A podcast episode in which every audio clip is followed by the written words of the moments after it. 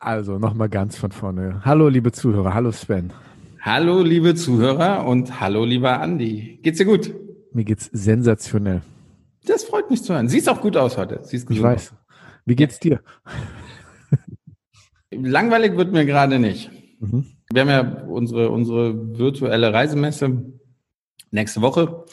Und ja, da haben wir noch ein bisschen, ein bisschen was zu tun. Mhm. Aber spannend halt. Super spannend. Du siehst, du siehst auch sehr gut aus. Ich muss das Lob zurückgeben. Ne? Kuschelkurs, warum? Warum? Was, was ist los? Ja, wir, wir, telefonieren weniger, ne? Seitdem wir den Podcast machen, telefonieren wir tatsächlich weniger, mhm. finde ich. Ein bisschen, ne? Mhm. Ja. Mhm. Und wenn, dann geht es nur in den Podcast. Wir arbeiten das so im Podcast ab, ne? so was wir zu ja. besprechen haben. Ne? Ja, das mhm. stimmt, das stimmt. Ja. Ja, der Kuschelkurs, der, der hat ja letzte Woche so richtig angefangen, ne? als ich dich interviewt habe. Ja, ja. Hat es dir denn gefallen? Ne? Wie gesagt, ich bin für einen zweiten Teil gerne zu haben, wenn die Anfragen da sind. Mhm. Also nein, alles gut. Ich fand es ein sehr angenehmes Gespräch. Ja, ich fühlte mich äh, nicht so unwohl, wie ich, wie ich gedacht hatte. Ähm, übrigens bei den Zahlen, wir sind relativ gleich. Ja? Ja, okay. ja. Also da muss ich, da muss ich keiner, keiner Sorgen machen. Liebe Zuhörer, wenn ihr eine zweite Folge von Sven Meyer zu Gast im eigenen Podcast hören wollt, dann könnt ihr uns natürlich sehr gerne schreiben. Und dann, äh, ja, vielleicht, vielleicht überlegen wir uns das dann mal. Aber für den Fall, dass auch Zuschauer da sind, die vielleicht äh, Andi Jans ein zweites Mal hören möchten, die können uns natürlich auch schreiben, aber ich glaube. Ja, also ich bin ziemlich über, überwältigt worden von Anfragen. Die bin ich aber noch am Sortieren und am Filtern etc. etc. Ich, ich, ich sag dir dann Bescheid. Machen, machen wieder deine Studenten, die auch den Bibliskäse-Rezept da sortieren und, und das Beste raussuchen, oder? Okay, wir haben vielleicht vorweg Housekeeping. Wir haben zwei sehr gute Nachrichten. Und worüber wollten wir noch machen? du, hast, du, du hast gesagt, es gibt äh, zwei große Ankündigungen. Ja, aber eine fällt davon, eine davon fällt ja jetzt weg. Was war denn die andere nochmal? Das Rätsel des Biblis-Case lösen werden? Oh, ich bin so froh darüber. Boah, bin ich froh darüber. Ja, also dann ist, das Thema, dann ist das Thema auch abgehakt. Wir haben einen hohen Würdenträger aus der Region, aus der der Biblis-Case kommt. Den werden wir in einer nächsten Folge interviewen und er wird das äh, Thema final für uns klären. Ne? Der Biblis-König oder wer kommt? genau, der König von Baden. Wir haben ihn exhumiert. Nein, nein, wir haben jemanden, der ähm, weiß, wovon er spricht und äh, ich glaube, ich werde triumphieren. Ne? Ja, lass, lass mal uns überraschen, ne? Lieber Andi. Lass mal, wer zuletzt lacht. der lacht am besten. Keine Überraschung. Wie dem auch sei, ja, das ist eine Ankündigung, die es zu machen gibt. Ähm, also das äh, große Rätsel des Biblis Case. Was ist Biblis Case? Woraus besteht es? Was ist das echte Rezept? Ist es das, was ich gesagt habe oder das, was du gesagt hast? Das lösen wir. Das ist äh, eine Sache, die wir ankündigen können. Ansonsten wolltest du etwas Unmut. Ähm, Nein, ja, ja, es, also es, es gibt tatsächlich äh, zwei Themen, über die ich eigentlich nicht so gerne im Moment rede. Das ist einmal Biblis-Käse. Äh, aber ich freue mich, dass, dass, er, dass er bald seinen Abschluss findet. Und auch so, ich weiß nicht, ich bin so ein bisschen müde, über Corona zu reden die ganze Zeit. Überall wird man gefragt, wie siehst du das? Wann ist es wieder? Ne? Reisebranche ist schwer. Ja, es ist schwer.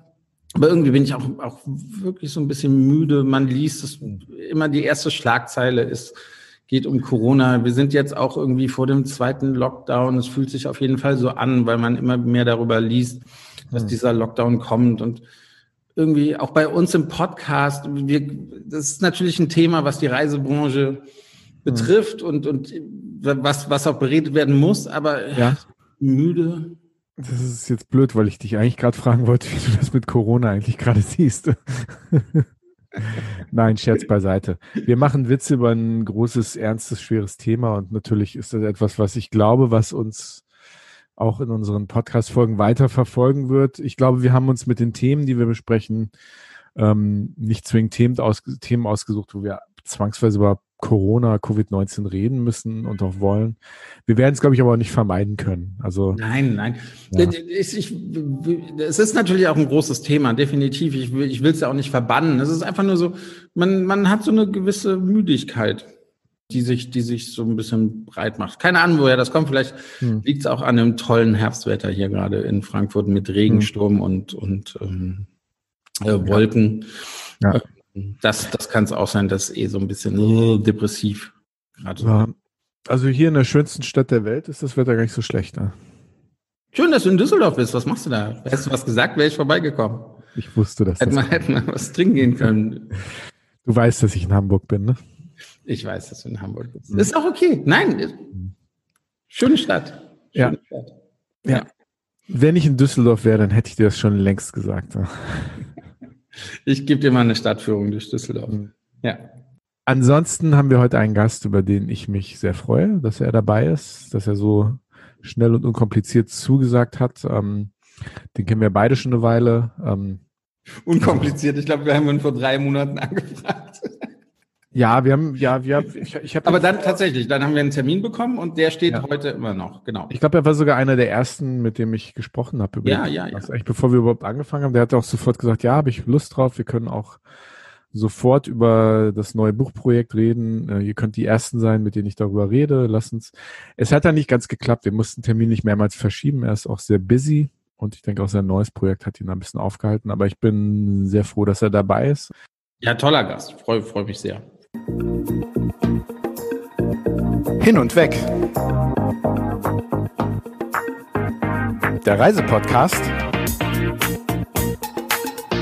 mit Sven Meyer und Andi Jans.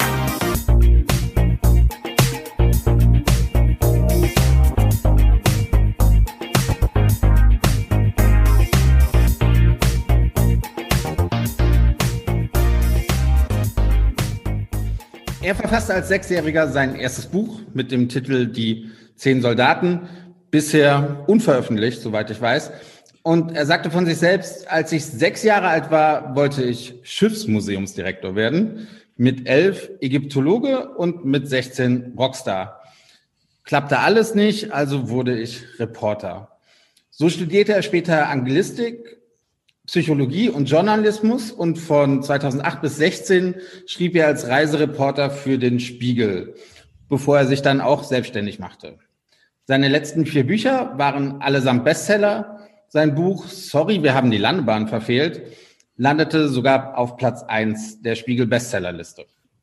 Am besten bekannt ist er für seine Couchsurfing-Bücher, die mittlerweile sogar in zehn Sprachen übersetzt wurden, darunter Couchsurfing im Iran, in Russland und auch in China. Heute ist er bei Hin und Weg zu Gast und wird uns hoffentlich über sein neues Buchprojekt vielleicht auch was erzählen. Herzlich willkommen, Stefan Ort. Hallo, freue mich Stefan. da zu sein. Hi. Hallo Stefan. Hi. Schön, dass du dabei bist. Ähm, vielleicht vorab ähm, müssen wir ein bisschen erzählen. Wir, wir beide haben ja ein bisschen gemeinsame Geschichte, auch was den Iran angeht. Ähm, mit China Tours in unserer Marke New Silk Road waren wir in der Planung mit dir eine Art Couchsurfing-Reise zu machen und wir wollten ja zusammen im letzten Jahr eine Inspektionsreise machen in den Iran. Und wir waren eigentlich nur noch einen Monat davon entfernt, diese Reise gemeinsam zu machen. Und wir mussten dann diesen Plan ähm, im Endeffekt äh, über den Haufen werfen, da du kein Visum bekommen hast. Du wurdest nicht reingelassen in den Iran und ich habe die Reise dann auch irgendwann verworfen. Aber das wäre ein schönes Projekt ge gewesen. Aber diese Reise hätte, wenn wir sie dann in unseren Katalog aufgenommen hätten, hätte ja dieses Jahr stattfinden sollen und wäre auch dann sozusagen passiert gewesen. Also alles ist gekommen, wie es gekommen ist. Wie ist es dir denn gegangen mit dem ganzen Pandemiegeschehen in diesem Jahr? Ja, ganz gut eigentlich. Also ich hatte das Glück, dass ich keine Reise geplant hatte für die Zeit zwischen jetzt März und äh, September, sondern da mit dem Schreiben beschäftigt war und dass die letzte Reise gerade noch so beendet war im, äh, im März und dadurch konnte ich halt mich auf das konzentrieren, was ich sowieso im, in Quarantäne quasi betreibe und das ist eben das, das Schreiben, wo ich ja dann sowieso isoliert und allein für mich so sitze. Also hat sich als Freiberufler sozusagen nicht viel verändert. Also hast nicht deinen ganzen Sommer auf dem Stand-Up-Paddling-Board auf der Alster verbracht, sondern hast dich zurückgezogen und, und geschrieben, ne? Leider nicht, genau. Äh, ich hatte ein bisschen Pech mit Vorträgen. Also im April sind noch zehn Vorträge dann ausgefallen, was bei mir auch immer mehr so ein Standbein ist von meinem ganzen Reisebusiness sozusagen. Und das war natürlich ärgerlich. Eine ganze Schweiz-Tour musste ich zum Beispiel dann äh, absagen, logischerweise. Und mit nächstem Jahr weiß man natürlich auch nicht, was da dann möglich sein wird. Mal, mal eine ganz andere Frage. Wusstest du, dass du kein Visum mehr bekommen würdest vom Iran? Also gab es jemals ein, ein offizielles Feedback zu deinem Buch? Ähm, ich hatte so eine Ahnung und genau deswegen hatten wir auch entschieden, dass wir so eine Reise vorher machen. Und das war einer der Gründe dafür tatsächlich, weil es äh, zumindest unsicher war. Und ich wusste, dass das Buch äh, Couchsurfing im Iran dort einige Wellen schon äh, ausgelöst hat, dass es äh, einige sehr einflussreiche Blogger zum Beispiel aufgegriffen haben im Iran, die da sehr kritisch auch drüber gesprochen haben, die meinten, jetzt erfährt die ganze Welt, wie verlottert unsere Jugend hier ist. Äh, es ist ein Skandal, unmöglich, dass so ein ausländischer Spion äh, das alles offenlegt äh, und so. Also es war äh, tatsächlich äh, ganz absurd eigentlich, weil es ein wahnsinnig positives Iran-Buch eigentlich ist. Äh, es, ich lobe die Menschen und die Kultur und äh, äh, die Begegnungen dort wirklich in den in den Himmel. Es war eine ganz fantastische Reise. Ich erzähle, wie toll das ist, aber ich erzähle es halt über Leute, die wahnsinnig gegen die Regierung sind und die vielleicht auch nicht streng religiös sind. Und dadurch war es das positivste Iran-Buch seit langem vermutlich und gleichzeitig aber wahnsinnig kritisch gegen die Regierung. Und das passte dann natürlich da überhaupt nicht. Und ich würde mich freuen, mal wieder hinfahren zu können, aber das erstmal die nächsten Jahre wird das vermutlich nix. Wir, wir kommen gleich nochmal zurück zum, zum Lotterleben im Iran, wollen natürlich da noch ein paar Stories hören. Ähm, aber verrat vielleicht einfach erstmal unseren Hörern oder erkläre unseren Hörern überhaupt erstmal, was Couchsurfing ausmacht, was das ist, äh, wie man dazu kommt und, und wie man da auch in Kontakt mit, mit den Leuten kommt. Ja, das ist eine Webseite, hauptsächlich couchsurfing.com, äh, auf der Leute aus der ganzen Welt kostenlose Unterkünfte anbieten.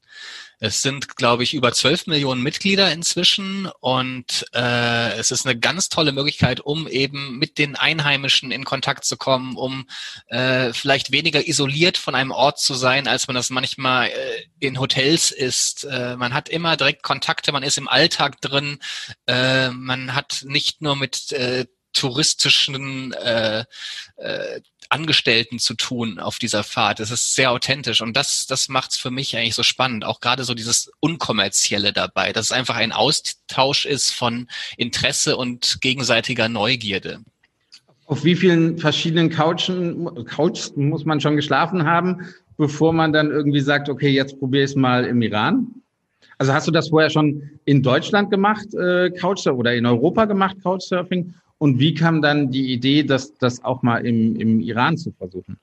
Ich habe es tatsächlich, äh, also 2001 habe ich damit angefangen, damals noch bei Hospitality Club, einer deutschen Seite, äh, die äh, viel früher da war mit der gleichen Idee, aber Couchsurfing hat es dann äh, etwas schöner und professioneller leider gemacht. Ähm, also seit 2001 bin, war ich bei fast jeder privaten Reise so unterwegs. Über 30 Länder habe ich mit Couchsurfing äh, bereist und äh, das war irgendwie dann ganz logisch, das auch im Iran zu nutzen, weil das einfach quasi mein Stil ist, äh, zu reisen. Äh, und äh, das war überhaupt keine Frage. Und das Interessante war, dass das für mich so ein äh, ein äh, was Normales eigentlich auf Reisen war, dass, dass es, dass ich fast gar nicht äh, vorher gar nicht so auf die Idee kam, da mal drüber zu schreiben, ein Buch wirklich über das Couchsurfen zu schreiben. Das, das war mir fast zu zu geläufig, um noch dran zu denken. Ähm, ja, weil das einfach so lange schon äh, mein Ding ist. Aber gerade im Iran war es halt wahnsinnig spannend, weil da die Unterschiede zwischen öffentlichem und privatem Leben ganz extrem sind und man wirklich zwei verschiedene Welten hat. Also in der Öffentlichkeit sind die Leute wahnsinnig diszipliniert, äh, spielen so mit in dieser islamischen Republik äh, und zu Hause, äh, wenn die Tür zu ist, äh, dann beginnen die Partys, da wird über die Regierung gelästert, über den Islam gelästert hat. Also ganz andere Welt zu Hause. Und das, das machte es gerade in dem Land absolut äh, besonders interessant. Hm. Die Ironie ein bisschen deines Einreiseverbots ist eigentlich, dass, dass du, glaube ich, für den Iran als touristische Destination, glaube ich, ganz unbewusst sehr, sehr viel getan hast. Ne? Also nachdem dein Buch äh, auch auf Bestsellerlisten gelandet ist, also viele Leute, auch die ich kenne, haben gesagt, ich habe mal richtig Bock in den Iran zu reisen. Weißt du warum? Ich habe dieses Buch hier gelesen. Ne? Das hat mir richtig Lust gemacht. Das hat mir ein Bild vom Iran gegeben, was ich überhaupt noch nicht hatte. Und ich glaube, das ist so ein bisschen das, das, was das Ganze in so ein ganz komisches Licht stellt, dass du eigentlich so viel für dieses Land gemacht hast, aber jetzt selbst gar nicht mehr einreisen darfst. Und unser Agenturchef, der also in, in, in Shiraz sitzt, wir wollten ja mit dir so eine Art Couchsurfing-Reise machen, in dem du die Reise auch begleitest und, und wo es auch ein paar Begegnungen gibt. Also echte, echte Begegnung mit Menschen, die du auch schon auf deinen Couchsurfing-Reisen ähm, getroffen hast. Und selbst unser, unser Agenturchef in Shiraz ähm, hatte von deinem Buch gehört und er ist ja selbst mehrmals nach Teheran gefahren und hat ja versucht, dieses Visum irgendwie noch durchzudrücken, diese Einreiseerlaubnis. Ich habe mein Visum relativ schnell bekommen. Mhm. Ich weiß nicht, ob ich nach diesem, diesem heutigen Podcast noch eins bekommen würde, das werden wir sehen, aber bei dir haben wir wirklich drei Anläufe gemacht und das hat leider nicht geklappt. Und das war einfach, also ganz, ganz, ganz komisch irgendwie, dass, dass du als derjenige, der dieses Land ja wirklich äh, touristisch wahrscheinlich mehr gepusht hat in den letzten Jahren als irgendein anderer Deutscher, du darfst nicht rein. Naja. Das, das ist wirklich absurd, ja. Äh, ja. Ich habe wahnsinnig viele E-Mails bekommen, tatsächlich äh, von Lesern auch, die gesagt haben, dass sie nach der Lektüre dann hingefahren sind und eben unfassbar begeistert waren und vorher niemals dran gedacht hätten, in dieses, in diesen Schurkenstaat zu reisen, alle Ängste hatten, die man halt so haben kann und dann das aber entschieden haben und mir dann unfassbar dankbar dafür waren, weil es wirklich so ein ganz besonderes Erlebnis war. Also es ist tatsächlich absurd. Ich sollte eher als PR-Chef für den Tourismus dort eingestellt werden, als das Visum verweigert äh, zu bekommen. Was hat dich denn im Iran am, also am meisten überrascht? Also ich meine, wir alle haben relativ vorgefertigtes Bild vom, vom Iran. Ähm, was, was hat dich da am meisten überrascht? Wie ist überhaupt auch so das Angebot von, von ähm, Couchsurfing? Gelegenheiten im, im Iran? Äh, ist das so, so breit gefächert, wie man das hier vielleicht aus, dem, aus Europa kennt? Oder muss man da doch ein bisschen äh, selektiver vorgehen? Also es gibt schon viele Mitglieder. Äh, ich glaube 60.000 waren es, als ich dort äh, unterwegs war. Das war ja schon 2014 die Reise. Aber es ist schon etwas knifflig, weil es offiziell verboten ist, beziehungsweise man muss sich innerhalb von 24 Stunden bei der Polizei registrieren, wenn man privat unterkommt. Das machen manche nicht so ausgiebig. Wenn man es macht, kann es auch äh, unschöne Nachfragen geben. Es wurde in den letzten Jahren auch immer weiter verschärft, weil die Regierung echt Angst hat, dass da Spione dadurch durchs Land reisen und unerkannt eben durchkommen, weil man eben, wenn man im Hotel übernachtet, immer sich äh, polizeilich registriert für jede Nacht und genau bekannt bekannt ist, wo welcher Ausländer dann unterwegs ist, wie das ja in China zum Beispiel auch äh, gehandhabt wird. Und äh, deswegen ist das inzwischen schon kritisch. Es gibt Leute, die tatsächlich auch für ihre Gastgeberaktivitäten im Gefängnis gelandet sind, weil sie das so ausgiebig äh, betrieben haben. Also schwierig. Man muss tatsächlich als äh, Besucher da auch wahnsinnig aufpassen, dass man seine, seine Gastgeber nicht in Gefahr mhm. bringt. Wenn man selber irgendeinen Quatsch macht, irgendwelche Gesetze bricht, äh, dann hat eben gleich ähm, die, die Kontakte, die man dort hat, auch Probleme. Also das sollte man unbedingt bedenken. Als Deutscher hat man irgendwie immer eine halbwegs starke Botschaft im Rücken. Äh, man äh, weiß, dass einem solche äh, diktatorischen Staaten nicht unbedingt so viel Böses wollen, weil die auch wissen, dass es einen gewissen diplomatischen Druck geben kann.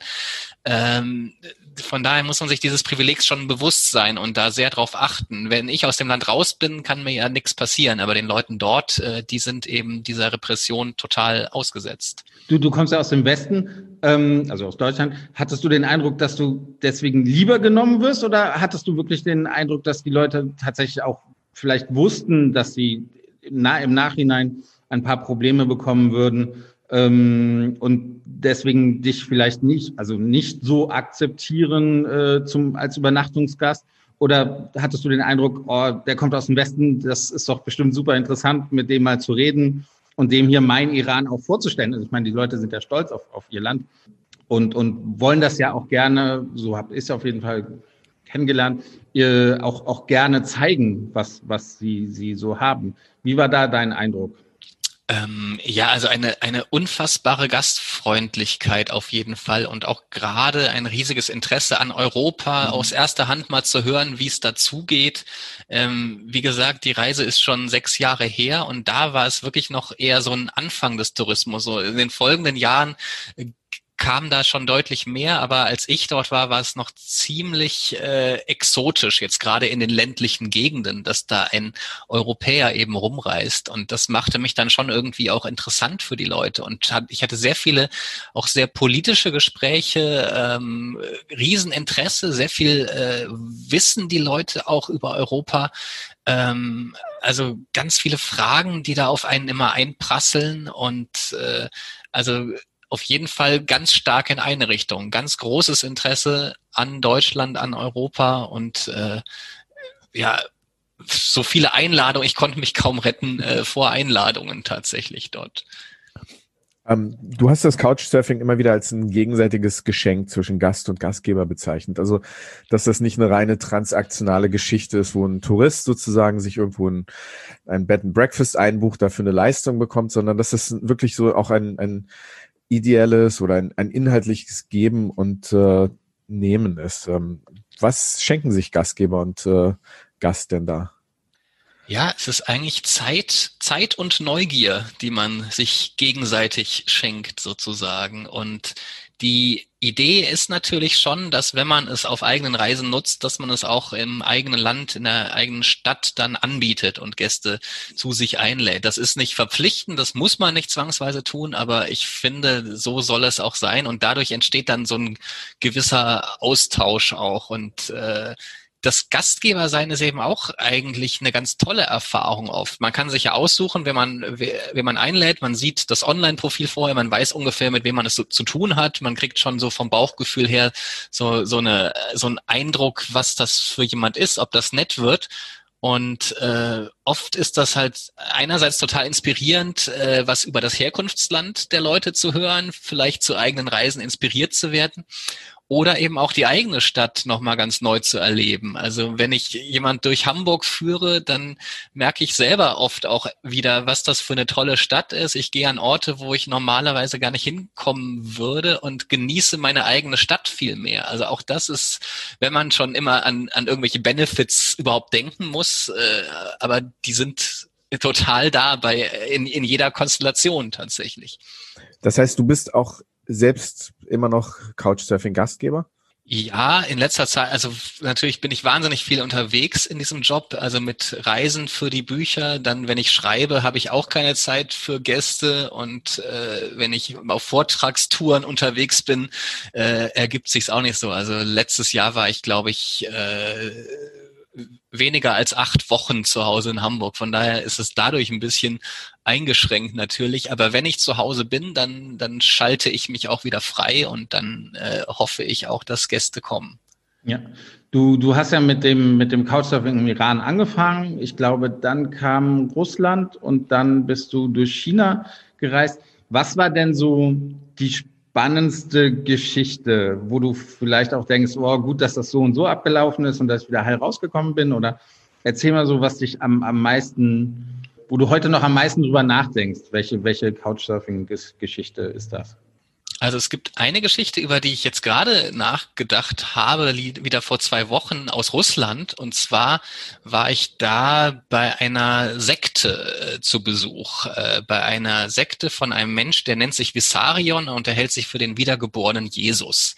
Und das kann er so äh, charismatisch und glaubwürdig rüberbringen, dass ihm das viele Leute glauben. Da sind 5000 Menschen, leben in einer Art Community im tiefsten Sibirien und glauben eben an seine Lehren. Und ich hatte Riesenglück, dass tatsächlich in einem dieser fünf Dörfer, wo die da eben dazugehören, dass es da einen einzigen Couchsurfing-Gastgeber gab. Den habe ich angeschrieben. Er war total froh. Ich war der erste Gast, den er je hatte und hat mich dann direkt eingeladen.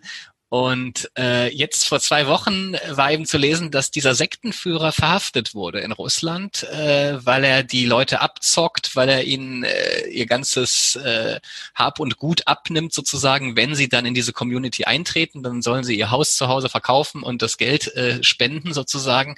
Und äh, das ist interessant, wenn sowas dann äh, Jahre später auf einmal wieder aufpoppt. Das war jetzt für mich keine gefährliche Erfahrung dort. Das waren ganz nette nette Öko-Bewegung irgendwie, die allerdings auch so an, sie glauben an Außerirdische, sie, sie mixen die ganzen Weltreligionen so ein bisschen äh, durch, sie glauben an die baldige Apokalypse, das ist schon ein bisschen äh, äh gedrückte Stimmung dadurch manchmal.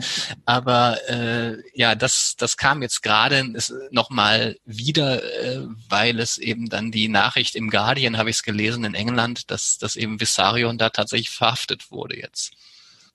Du erzählst ja oft in deinen Geschichten von Dingen, die dich überrascht haben auf deinen Reisen. Also im Iran, denke ich, ein unterschwelliges Thema, was auch in deinem Buch immer wieder durchkam, war das Thema Sexualität die natürlich auch, auch in gewisser Art und Weise unterdrückt wird dort. Jetzt haben wir das Thema Religion gerade genannt. Das sind so zwei große Kategorien. Sexualität, Religion. Was sind da noch so andere Kategorien, in denen du so, so wirklich so überraschende Dinge erfahren hast? Also das mit dem Sex im Iran, das ist vielleicht nicht so überraschend, dass das ein Thema ist hinter den, hinter verschlossenen Türen. Religion in Russland. Ähm, was sind denn so andere Kategorien, die dich, die dich so überrascht haben? Also so, so, so Themen, die dich auf deinen Reisen vielleicht auch, auch äh, anderweitig beschäftigt haben. Ne? Also mich beschäftigt schon immer sehr stark so diese Differenz zwischen der großen Politik und dem Privaten und äh, zwischen dem, was man im Alltag wirklich erlebt und was man äh, in den Medien sonst mitbekommt oder wie man so, so eine, was man halt für Zugänge hat zu einem Land, bevor man dorthin reist und äh, wie anders sich dann manches anfühlt. Also diese, diese Konflikte, diese Unterschiede, das ist wahnsinnig gut, finde ich, das immer wieder zu erleben, wie, wie sich manches, also natürlich muss man ganz genau hingucken, wie äh, Regierungen agieren, äh, man muss diese Skandale kritisieren, man, man, man sieht viel, was da ganz ganz fürchterlich schief läuft, ähm, aber dass man eben die Leute davon ein bisschen getrennt äh, sieht und dass, dass sie eben, dass, dass man sich dann doch im Endeffekt viel ähnlicher ist, äh, als man denkt, dass die Leute auf der ganzen,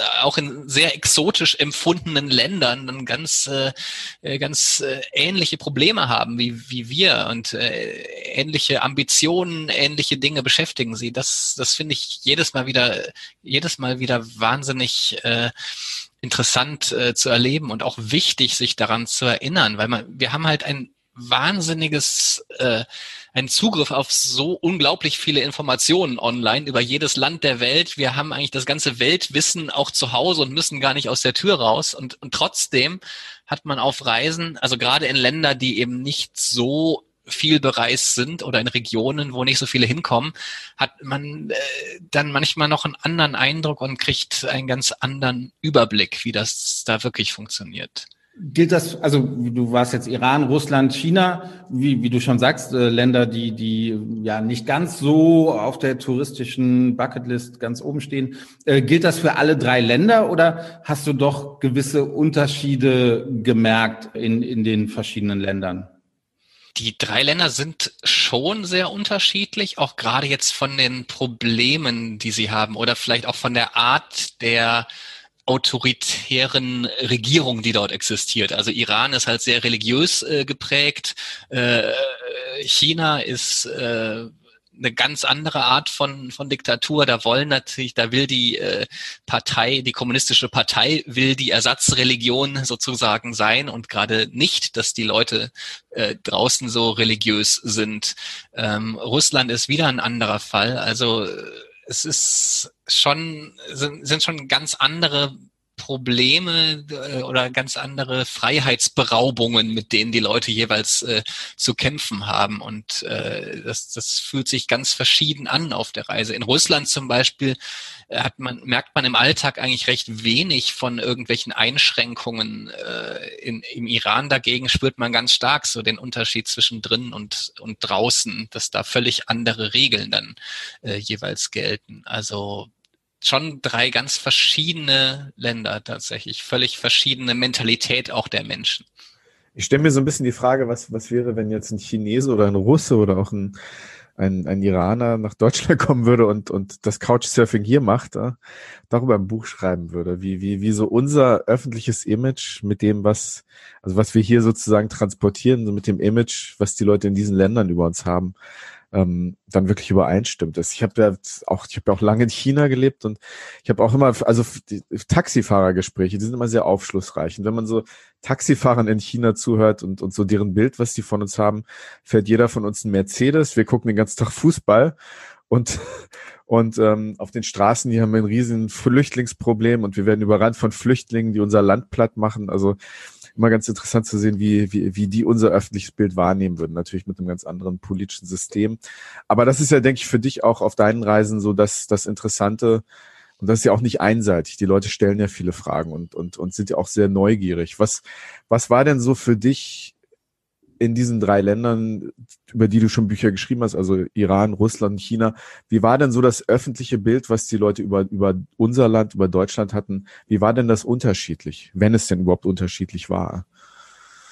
Ja, das war tatsächlich schon unterschiedlich. Ähm, also in Russland zum Beispiel habe ich sehr stark die Prägung durch die dortigen Propagandamedien gespürt. Und da war, wie du eigentlich gerade gesagt hast, das war 2015 war ich, glaube ich, da tatsächlich äh, nee, 2016 war ich da und da war das Flüchtlingsthema eben gerade riesengroß und es wurde eben in russischen Staatsmedien noch viel dramatischer dargestellt und äh, man hatte dort, wenn man dort den Fernseher anmachte, hatte man wirklich genau diesen Eindruck, dass durch die Bildauswahl, die dort äh, getätigt wurde, zum Beispiel, dass, dass jetzt überall äh, die Muezzine in deutschen Großstädten nur noch zu hören sind und dass das, dass, dass unser Land komplett islamisiert ist äh, schon und äh, und Leute haben mich das ernsthaft gefragt und äh, sie wissen zwar, dass ihre Medien Propaganda betreiben, aber es was so Bilder auslösen, da bleibt schon viel hängen. Und äh, also in Russland habe ich mir tatsächlich am meisten gewünscht. Das habe ich sogar im Buch nachher geschrieben, dass ich mir sehr wünschen würde, dass jemand von dort genau so eine Reise machen würde wie ich in Europa zum Beispiel, durch zehn Länder in Europa. Äh, weil eben gerade in Russland das schon ein, auch ein sehr negatives Europa, es ist ja auch äh, Teil der dortigen Propaganda, dass man Europa besonders negativ darstellen will oder spalten will in gewisser Art. Äh, und äh, da, da fände ich, äh, ja, das, das wäre sehr, sehr hilfreich, wenn man da einen realistischen Blick bekommt. Natürlich äh, muss man auch sagen, dass Couchsurfing immer nur eine Auswahl von Menschen ist natürlich, die man trifft. Es ist kein Querschnitt der Gesellschaft, sondern es sind, es sind eher die, die äh, gut Englisch können, ein bisschen höher gebildet sind, eher so Mittelstand, äh, aber natürlich eine eher jünger, eher so zwischen 20 und 35, sage ich mal. Also, aber natürlich eine wahnsinnig interessante Gruppe. Aber man kann eben nicht sagen, dass man dadurch alle, alle Facetten eines Landes erlebt. Ja. Ähm, wir, wir kennen dich ja als Schriftsteller, als, als Autor als verschiedener Bücher. Ähm, trotzdem haben wir natürlich auch im Vorfeld ein bisschen recherchiert und äh, sind, wir sind da auf diesen Satz gestoßen, den du wohl mal gesagt hast. Und ich finde, der passt auch gerade zu, zu dem, was, was du vorher gesagt hast. Und zwar hast du gesagt, dass die Vertrautheit mit der amerikanischen Kultur und grundsätzlich mit westlichen Gesellschaften größer ist als mit anderen Kulturen und dass die Medien dies auch entsprechend abbilden. Also ist es ja eigentlich genau das, was du gerade gesagt hast, nur umgekehrt. Also dass, dass die Medien auch bei uns so eine, so eine gewisse Art von schon irgendwie kulturunterstützend sind.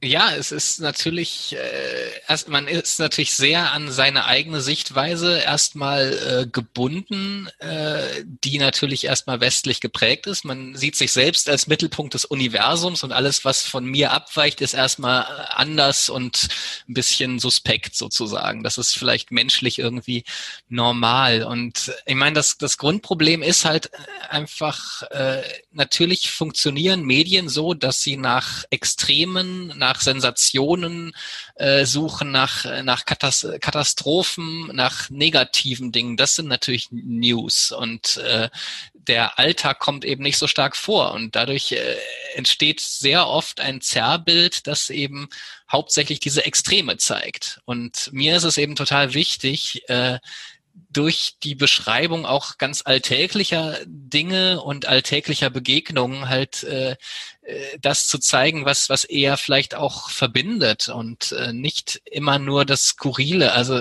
ich meine, in Russland äh, geht es ganz oft, denkt man irgendwie an, an besoffene Russen, die irgendwelchen blöden Quatsch machen, aber das, das ist jetzt nicht unbedingt was, was man jeden Tag dort äh, erlebt. Und äh, das finde ich halt ganz wichtig, so diese Bilder so ein bisschen aufzubrechen und auch mal das äh, zu zeigen, dass nicht nur das Sensationelle interessant ist, sondern auch das Normale.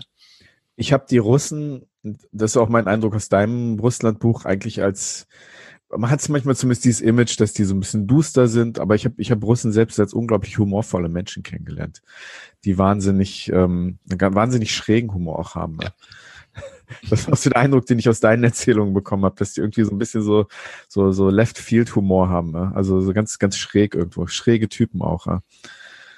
Ja, und aber eine ganz, was ich wirklich da gelernt habe, dieses, wie die, dass viele Leute es sehr gut schaffen, im Moment zu leben. Äh, das kann man da wirklich lernen, finde ich, zu sagen, so, heute geht's uns gerade gut und jetzt äh, feiern wir das, dass wir uns hier getroffen haben und äh, denken nicht, was in morgen oder in drei Wochen ist, sondern es geht jetzt mal so um das Gegenwärtige und das so was sehr Bodenständiges im, im Moment da sein. Und das, das ist ja, was alle beim Meditieren in irgendwelchen Retreats immer suchen. Und das haben die einfach so da natürlich schon, äh, schon in ihrer Mentalität. Und da könnte man eine Menge von lernen tatsächlich. Gibt es einen Ort, wo du gerne länger geblieben wärst oder, oder ein Land, was du gerne länger bereist hättest? Äh, wahrscheinlich hast du du hast ein Buchprojekt und gibst halt, ich weiß jetzt nicht, zwei Monate Zeit zur, zur Recherche. Gibt es irgendwie ein Land, wo du gesagt hättest, ähm, oh, da hätte ich gern noch mal einen Monat länger dran gehangen oder würde gern noch mal andere Facetten sehen? Ich meine, äh, sind ja alles sehr, sehr große Länder auch mit, mit viel Kultur, ähm, mit viel unterschiedlichen äh, Kulturen auch. Ähm, das, das, oder wie viel Zeit lässt du dir auch für so ein Buchprojekt? Also normalerweise bin ich so etwa zehn, neun bis zwölf Wochen immer unterwegs in den Ländern.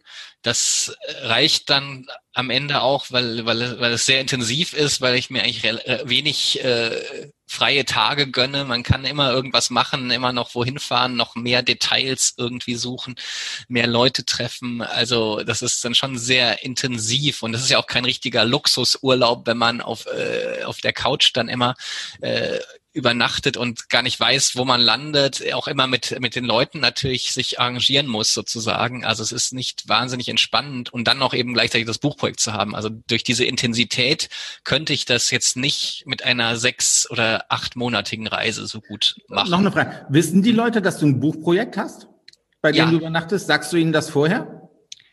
Ja, das sage ich immer. Meistens sage ich es schon in der E-Mail, wenn ich die Leute kontaktiere, sonst beim ersten Treffen. Das finde ich wahnsinnig wichtig, weil ich eben gerade in Ländern unterwegs bin, wo man zum Beispiel mit politischen Äußerungen gerade wenn die so eine Öffentlichkeit kriegen, äh, richtig Probleme kriegen kann. Und es wäre wahnsinnig unseriös, äh, wenn ich das ihnen nicht vorher sagen würde. Und manchmal merke ich auch, dass die Leute am Anfang so ein bisschen vorsichtig sind, so das Gefühl haben, sie müssen noch so ein bisschen drauf achten, was sie sagen und was nicht. Aber nach ein, zwei Tagen, wenn man sich näher kennenlernt, dann äh, dann wird die Situation doch sehr natürlich und es ist einfach wie ein äh, Reisender, der eben dort einen guten Freund besucht, ganz oft. Du hast gerade erzählt, dass das äh, nicht immer die bequemste Art des Reisens ist. Ähm, ist vor allem eine, eine sehr häusliche Art von Reisen mit Begegnungen, bei denen ja wirklich Distanz ganz klein geschrieben wird. Und das wird ja jetzt auch eine Weile nicht möglich sein. Ne? Davon gehen wir aus, dass das jetzt noch eine Weile so bleiben wird mit dem ganzen pandemischen Geschehen weltweit. Äh, ähm, inwieweit fließt denn das jetzt gerade in deine Buch, Schreib, Reiseplan. Wir reden gleich vielleicht ein ganz kleines bisschen noch über dein neues Buchprojekt, aber generell so dieser Ausblick auf 2021 und, und, und dieser Distanz, ähm, ist für dich das Thema Couchsurfing so auf, auf, auf kurz mittelfristige Sicht erstmal so ein bisschen hinten angestellt, weil das ist ja jetzt was, was, was einfach schwierig sein wird. Also kaufst du dir vielleicht doch einen Rollkoffer und lässt den Rucksack erstmal irgendwo stehen und machst schön Strandurlaub, wenn es wieder geht, oder wie sieht das da bei dir aus? Ne? Ja, also äh, im Kopf äh, plane ich natürlich irgendwie, dass jetzt vor April, Mai vermutlich keine Couchsurfing-Aktivitäten mehr äh, stattfinden werden in meinem Leben erstmal. Und natürlich hoffe ich da wie alle auf den Impfstoff und dass dann damit das irgendwie eingedämmt werden kann und dass man dann so im Sommer, Herbst nächstes Jahr langsam wirklich zurückkommt äh, in die Normalität. Aber da ich viel äh, mich informiere über, über Corona, habe ich jetzt nicht äh, die Hoffnung, dass das in vier Wochen äh, ausgestanden ist, sondern das wird uns schon noch lange beschäftigen. Und ähm, ich meine, der Punkt ist natürlich, äh, wenn man äh, wenn man nur eine Person trifft äh, und sich relativ äh, vernünftig verhält, ist es ja noch nicht so riskant, wie wenn man 20 äh, gleichzeitig trifft. Aber natürlich, wenn ich eben durch ein Land reise und ständig andere treffe, ist es schon schwierig. Also um es kurz zu machen, ich denke tatsächlich jetzt nicht dran, vor nächstem Sommer eine größere Couchsurfing-Reise zu machen, weil das einfach ja jetzt gerade nicht so das Thema ist. Es wird wahrscheinlich, ich werde mehr wandern und mehr mit dem Zelt unterwegs sein demnächst. Mhm deine Lesetour, also als wir letztes Jahr ein bisschen in der Reiseplanung für den Iran waren, ich glaube, wir haben uns auch das letzte Mal gesehen, das war, glaube ich, letzten Sommer. Wir sind ja beide in Hamburg, aber, aber als wir in dieser Iran-Reiseplanung waren, haben wir uns vorher mal, mal getroffen, waren, waren hier essen. Da warst du gerade mittendrin so in deiner, in deiner riesigen Mammut-Lesetour.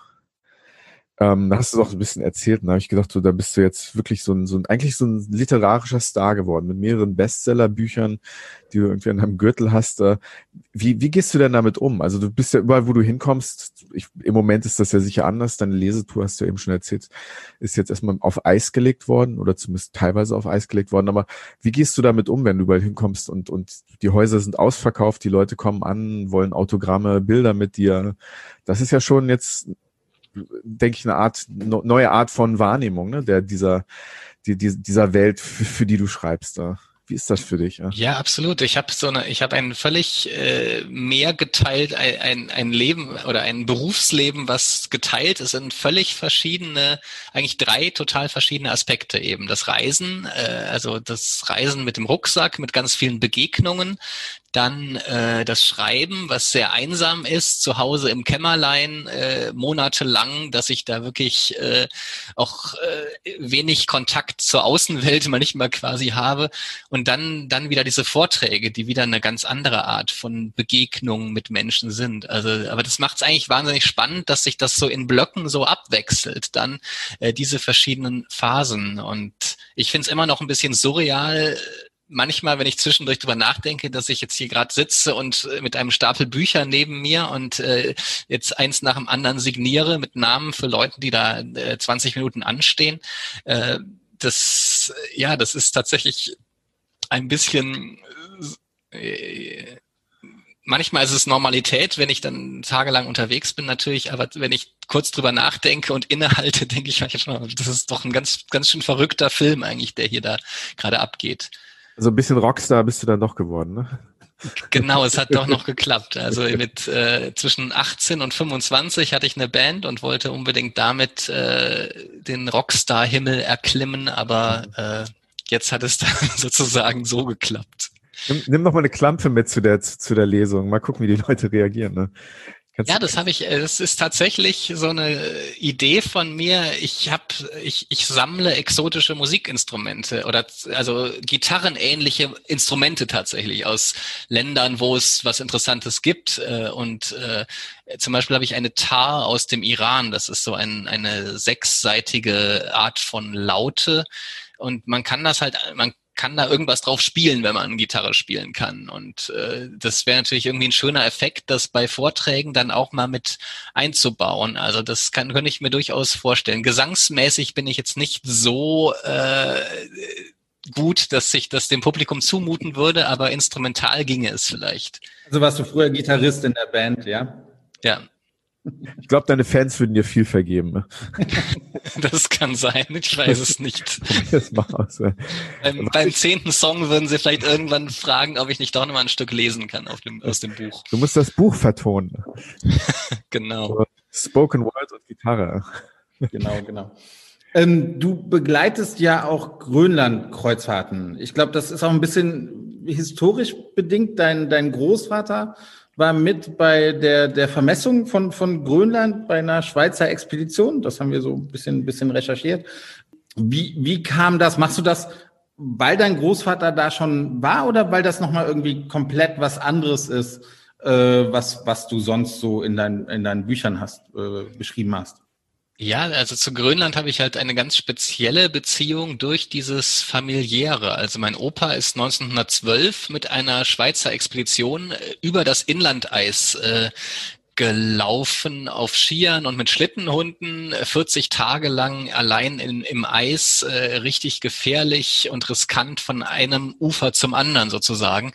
Und darüber habe ich auch ein Buch gemacht und äh, versucht, das nachzureisen, seine Reise von damals. Und daher kommt so eine wahnsinnige Verbindung zu Grönland für mich. Und irgendwann hat mich dann mal eine Agentur von einem Kreuzfahrtschiff angefragt, ob ich da nicht Lust drauf hätte, als Lektor an Bord zu arbeiten. Also dort über das Land zu erzählen, aus meinem Buch zu erzählen, äh, Führungen, Wander, Wanderführungen am Ufer zu machen. Und äh, ich wäre selber nie auf die Idee gekommen, weil ich äh, vorher auch noch nie auf einem Kreuzfahrtschiff war selber.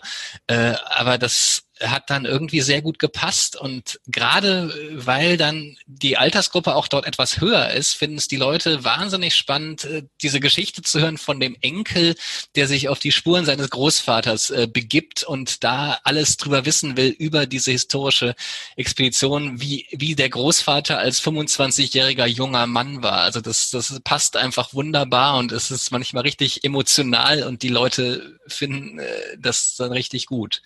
Das Buch, was du darüber geschrieben hast, heißt Opas Eisberg. Das heißt, du bist also diese Geschichte, hast, hast die Geschichte deines Großvaters äh, ähm, nachverfolgt und sozusagen nachrecherchiert und hast sozusagen diese Geschichte einfach nochmal zusammengetragen schriftlich, ne? Und, und, und das Ganze dadurch, dass, dass du diese Kreuzfahrten auch begleitet, äh, begleitest, öffnest du den Leuten, die an diesen Kreuzfahrten teilnehmen, einfach nochmal diese Geschichte, die ja bis, bis dahin eigentlich so ein bisschen in Vergessenheit geraten war, wenn ich das richtig verstehe.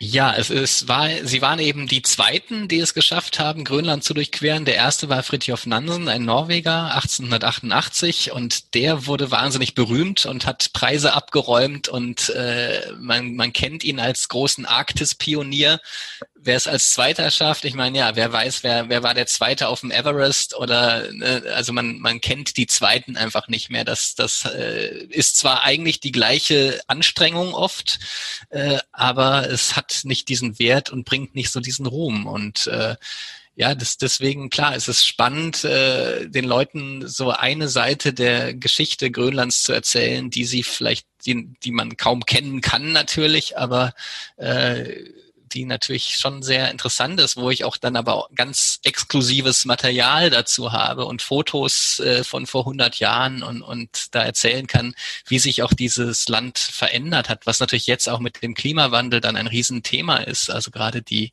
die äh, Veränderungen dort des Eises in den letzten Jahren.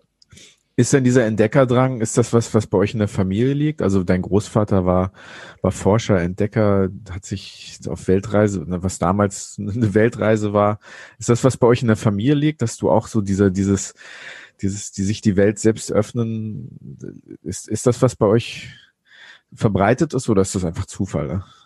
Also es, sagen schon alle in der Familie, dass das mit diesem Opa zu tun hat äh, okay. und seinem äh, Entdeckerdrang und dieser äh, Geschichte da mit Grönland. Äh, dass, dass das genetisch irgendwie daherkommt. Jetzt sonst in anderen Familienzweigen ist das nicht so verbreitet, wobei schon viele sehr reiselustig sind. Also mein Onkel ist auch jedes Jahr zweimal äh, in, äh, in der Ferne unterwegs und in äh, relativ unbekannten Ländern oder auf sehr abenteuerlichen äh, Touren dann, also nicht irgendwie nur Italien und Frankreich.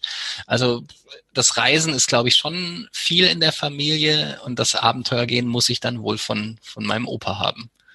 Du bist in Grönland viel auf einem Kreuzfahrt und äh, Kreuzfahrtschiff und, unterwegs. Das ist ja halt jetzt in der in Corona-Zeiten hm, vielleicht nicht die bevorzugte Reiseart, die man sich so aussuchen würde. Wie findest du das Reisen? Wird man dich je wieder auf einem Kreuzfahrtschiff äh, sehen? Könntest du dir auch vorstellen, durchs Mittelmeer zu fahren? Also Mittelmeer kann ich mir tatsächlich nicht vorstellen mit einem Kreuzfahrtschiff. Das äh, finde ich schon nur dann interessant, wenn es in Regionen geht, die man sonst sehr schwer erreicht oder wo eben gerade diese Schiffsreise noch so was Besonderes ist, wo das auch in besonders abgelegene Gebiete äh, vielleicht führt. Ähm, aber wie das weitergeht, weiß man natürlich gerade nicht. Und äh, dieses, diesen Sommer ist es ausgefallen. Es äh, war eigentlich geplant, dass ich da zwei Reisen mitmache im September, aber die waren natürlich dann nicht möglich. Und natürlich sind Kreuzfahrten auch wirklich ein Bereich, wo natürlich besonders äh, viele Leute im Risikogruppenalter zusammen sind. Also es ist die denkbar schlechteste Reiseform für eine Pandemie, äh, wie man sich ja vorstellen kann, wenn man die Abläufe dort kennt. Und äh, dementsprechend ja, muss man sehen, wie das, wie das weitergeht. Aber natürlich äh, merke ich auch bei mir selber, dass ich immer mehr auch an ökologische Themen denke, was ich vielleicht vor zehn Jahren noch nicht so äh, auf dem Schirm gehabt hätte. Aber das ist schon etwas, was, äh, was einfach notwendig ist, darüber nachzudenken und äh, doch zu sehen, ob man vielleicht mehr auf dem Landweg machen kann, weniger fliegen. Also da äh, mache ich mir natürlich schon gerade als Vielreisender auch, äh, auch viele Gedanken drüber. Hm. Was planst du denn für 2021? Wir sind ja eben im Vorgespräch, bevor wir angefangen haben aufzunehmen, haben wir so ein bisschen schon ein neues Projekt gekreuzt. Da haben wir per Zufall gerade erfahren, was dein Projekt ist. Willst du da, willst du darüber ein bisschen erzählen? Ja, Darfst klar, du das schon? Sehr gerne. Ich äh, bin eigentlich jetzt gerade so weit, dass ich es auch öffentlich erzähle. Zum ersten Mal, glaube ich, quasi. Oha. Ähm, Oha. Trommelwirbel. Genau. das ist eine Ehre.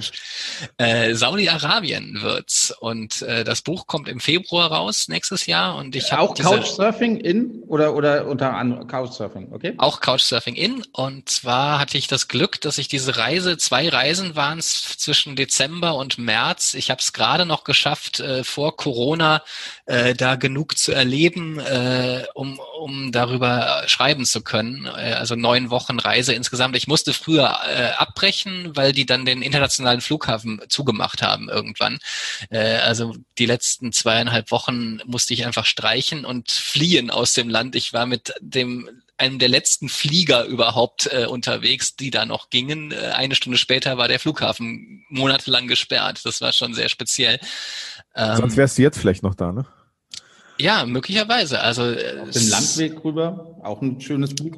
Ja. Die, die Landesgrenzen waren auch alle gesperrt. Also zwischen, zwischendurch konnte man jetzt schon wieder nach Bahrain und äh, Dubai, glaube ich, über Land auch fahren. Zeitweise wurde es wieder geschlossen, aber da hätte ich ganz schön lange möglicherweise festgesessen in Saudi-Arabien. Hätte ich auch Zeit zum Schreiben gehabt dann.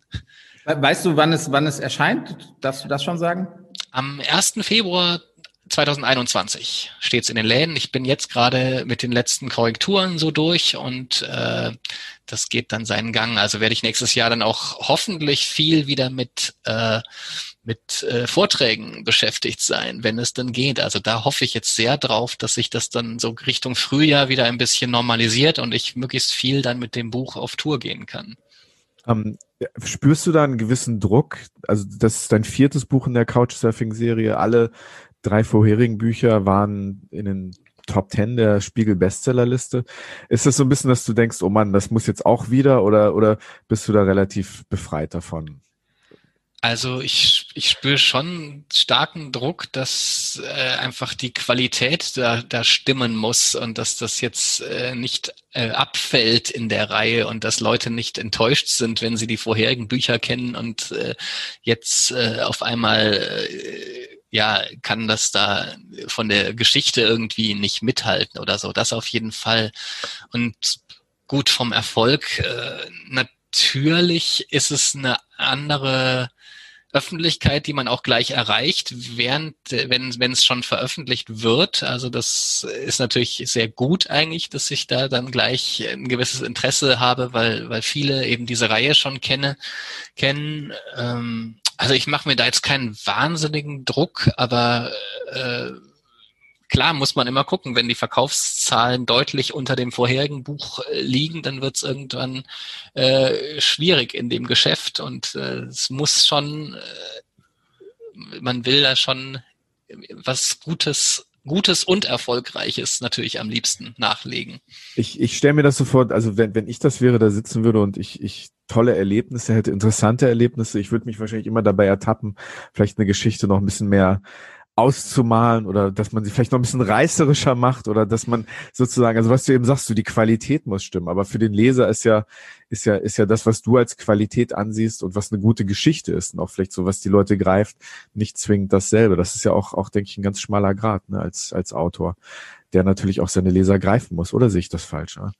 Absolut. Aber äh, natürlich bin ich an das gebunden, was ich erlebe und muss einfach sehen, dass ich äh, während der Reise dann so die Stellschrauben so stelle, dass da auch genug verschiedene Dinge passieren, es möglichst auch ein bisschen abenteuerlich wird. Äh, es ist immer so eine Risikoabwägung natürlich. Das ist ein schwieriger innerer Konflikt, weil es natürlich klar ist, dass äh, je mehr Risiko ein ich eingehe, desto besser wird die Geschichte normalerweise nachher. Und das muss man natürlich dann sich ganz genau überlegen, was man da macht. Ob man jetzt im Iran zum Beispiel an die Grenzregion zu Afghanistan fährt, äh, die vor, äh, wo es eine Reisewarnung gibt vom Auswärtigen Amt. Äh, ob man das dann macht.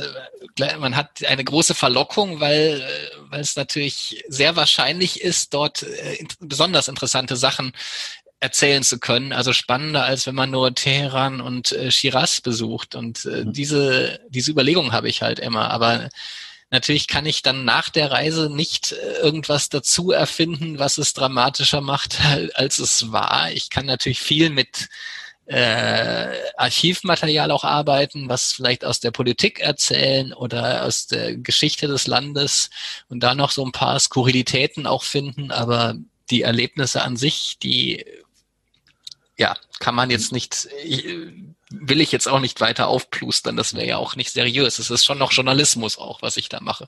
Ja, ja. Wir sind uns sicher, dass auch dein neues Buch ein, ein großer Erfolg wird, weil es ja auch ja, ein, ein relativ ungewöhnliches äh, Land ist, über die ja, wir Deutsche ja eigentlich fast nichts wissen oder so gut wie nichts wissen, weil es hier in den Medien kaum, kaum stattfindet. Du hast es fast geschafft. Also wir haben zum Abschluss noch eine Schnellfragerunde, wo wir unseren Gast immer zwei Alternativen bieten. Und ja, du müsstest dich dann spontan immer für eine entscheiden. Und äh, ja, Andi, willst du anfangen oder, oder soll ich? Ja, es sind, es sind es eigentlich ganz lapidare Fragen, aber ja. die erste Frage, Stefan, Hamburger Aalsuppe oder persisches Kabab? Persisch. Ja. Ganz gut. tolles Essen gibt's da, ja. Das stimmt, ja, ja, ja. Ich war neulich hier in Hamburg beim sehr guten Perseressen. Ne? Also wirklich wieder erstaunt, was die für eine Küche haben. Ne? Ja. Äh, Buch oder Hörbuch? Ich bin, ich bin sehr stark ein Buchmensch. Auf jeden Fall Buch. Mhm. Okay das ist jetzt die Frage, die wir ein bisschen geändert haben, weil ich, weil ich, also Couchsurfing in Afghanistan oder Couchsurfing in Nordkorea. Und ursprünglich hieß die Frage Couchsurfing in Saudi-Arabien oder Couchsurfing in Nordkorea. Die haben wir jetzt geändert. Also wenn du nochmal die Wahl hättest, wäre es Afghanistan oder Nordkorea? Ich glaube, ich, ich kann es mir fast denken. Ja. In dem Fall sicher Afghanistan, ja? äh, weil ich da die äh, Landschaft, die Kultur, die Menschen interessanter fände zunächst. Und aber auch aus praktischen Gründen. Nordkorea geht einfach überhaupt nicht mit Couchsurfing. Man kann nur mit Aufpasser dort reisen. Also man kommt nicht in die Wohnungen nach Hause zu den Leuten. Man kommt nicht so in Kontakt. Wenn das irgendwann möglich ist, dann steht es aber auch ganz oben auf meiner Liste. Und wenn es einer schafft, dann du. Ja, natürlich. ähm, eine Frage, die, die Andi gerne jedem Hamburger stellt. Äh, Nord- oder Ostsee? Ähm, uh, ich bin so ein Fernreisender, deswegen war ich schon sehr lange nicht mehr in dieser Region. Das kommt jetzt in der Corona-Zeit wahrscheinlich. Couchsurfing ähm, an der Nordsee. Zum Beispiel, ja. Ich sag mal Nordsee. Ja. Aus Nähegründen. Mhm. Na, sehr gut. Ähm, nächste Frage. Hund oder Katze? Essen. Ja, in China gab es leider den Hund mal zu essen von einer Familie. Ja, ja. Äh, trotzdem Hund, ja. Ja, bist in dem Fall ein Hundemensch. Ja, bin ich. Trotz, trotz dieser fürchterlichen kulinarischen Erfahrung in China.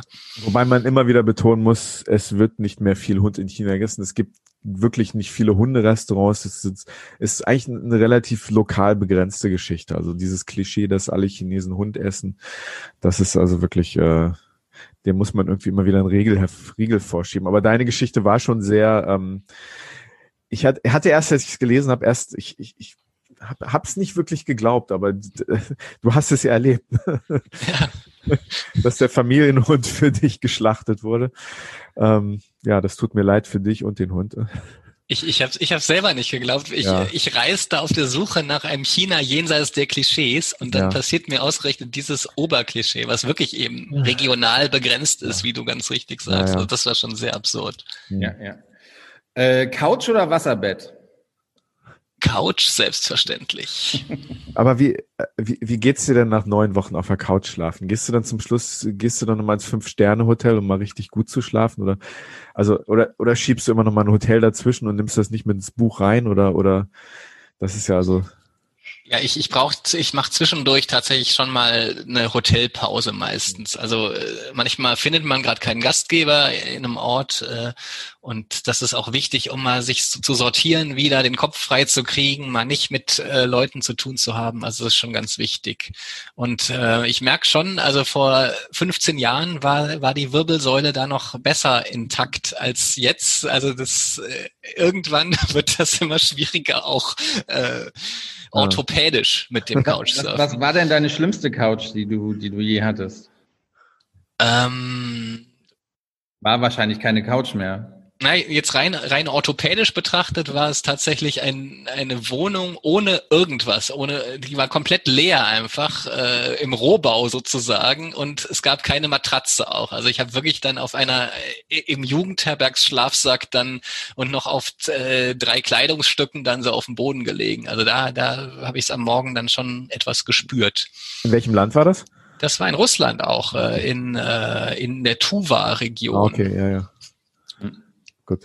Ähm, zwei Wochen Strandurlaub oder zwei Wochen per Anhalter? Auf jeden Fall per Anhalter. Ich denke, das ist erwartbar. Ja, okay. Aber Strandurlaub, dass du mal sowas machst, so einfach so zwei Wochen irgendwo mit dem Buch am Strand liegen, das, das sieht man dich wahrscheinlich nicht machen, oder? Äh, oder ich, machst ich du sowas auch? Ich habe es immer irgendwie als große Verlockung im Kopf, aber wenn ich es dann doch mal angehe, ist, bin ich nach drei Tagen irgendwie doch wieder bereit, ein Motorrad mal auszuleihen oder irgendwas äh, oder wandern zu gehen. Also allzu lang geht das nicht, aber ich bin jetzt nicht äh, kategorisch dagegen. Ich lese auch sehr gern gute Bücher. Ja, einmal Couch Junkie, immer Couch Junkie, ne? Genau. So äh, passt, passt die nächste Frage auch ganz gut. Äh, Dschungelcamp oder alleine auf einer Insel? Allein 100 pro allein auf einer Insel. Also das ist sehr leicht zu beantworten. Gut. Ähm, der Spiegel oder die Zeit? Jetzt wird deine Treue zum Spiegel hier auf.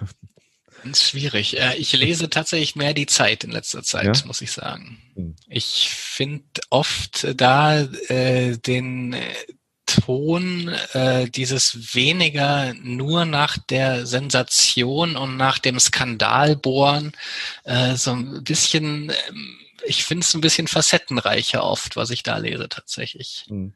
Obwohl ich natürlich äh, Spiegel abonniert habe und äh, lese und da lang gearbeitet hat und äh, jetzt nicht äh, in diese Riege gehen würde, die, die, die jetzt äh, das für schlechten Journalismus oder irgendwas halten. Auf gar keinen Fall. Ja. Du hast fast zehn Jahre für den Spiegel geschrieben, ne? Genau, ja. für Spiegel Online.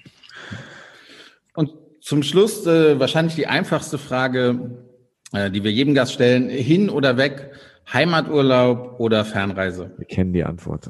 Ja. ne, die ist gar nicht mehr, die ist eben jetzt aktuell gar nicht mehr so einfach, weil jetzt kommen die, die Heimatreisen und Wandertouren äh, in, in Bayern. Aber mhm. generell bin ich natürlich großer Fernreise-Fan. Ja. Das dachten wir uns. schön, schön, dass du mitgemacht hast, ähm, dass du uns ein bisschen deiner Zeit geschenkt hast. Du bist sehr busy. Das hat auch ähm, auf beiden Seiten ein bisschen gedauert, bis wir das zustande gekriegt haben, den Termin mit dir zu sprechen. Also schön, dich mal wieder zu sehen. Vielleicht klappt das mal wieder in person. Vielleicht, wenn Sven auch mal in Hamburg ist, gehen wir mal zusammen essen. Gerne, gerne. Auf wir jeden freuen Fall. Uns, Sehr gerne. Wir freuen uns auf dein neues Buch, 1. Februar, Couchsurfing in Saudi-Arabien. Ich bin mir sicher, dass das ähm, ähm, in diesen Zeiten, in denen doch viele Menschen zu Hause sind und von der großen weiten Welt träumen, ähm, gute Chance hat, auch wieder Bestseller zu werden. Ne? Viel Erfolg damit. Ähm, ja, und alles Gute für die nächsten Wochen und Monate und ähm, für alles, was dich reisemäßig beschäftigt. Ja? Und bleib ja. auf jeden Fall gesund, lieber Stefan. Ne? Vielen Dank, das wünsche ich euch auch. Und liebe Zuhörer, wenn ihr Fragen, Anmerkungen oder Vorschläge habt, auch Fragen an Stefan, könnt ihr uns über Instagram kontaktieren auf Hin und Weg Podcast.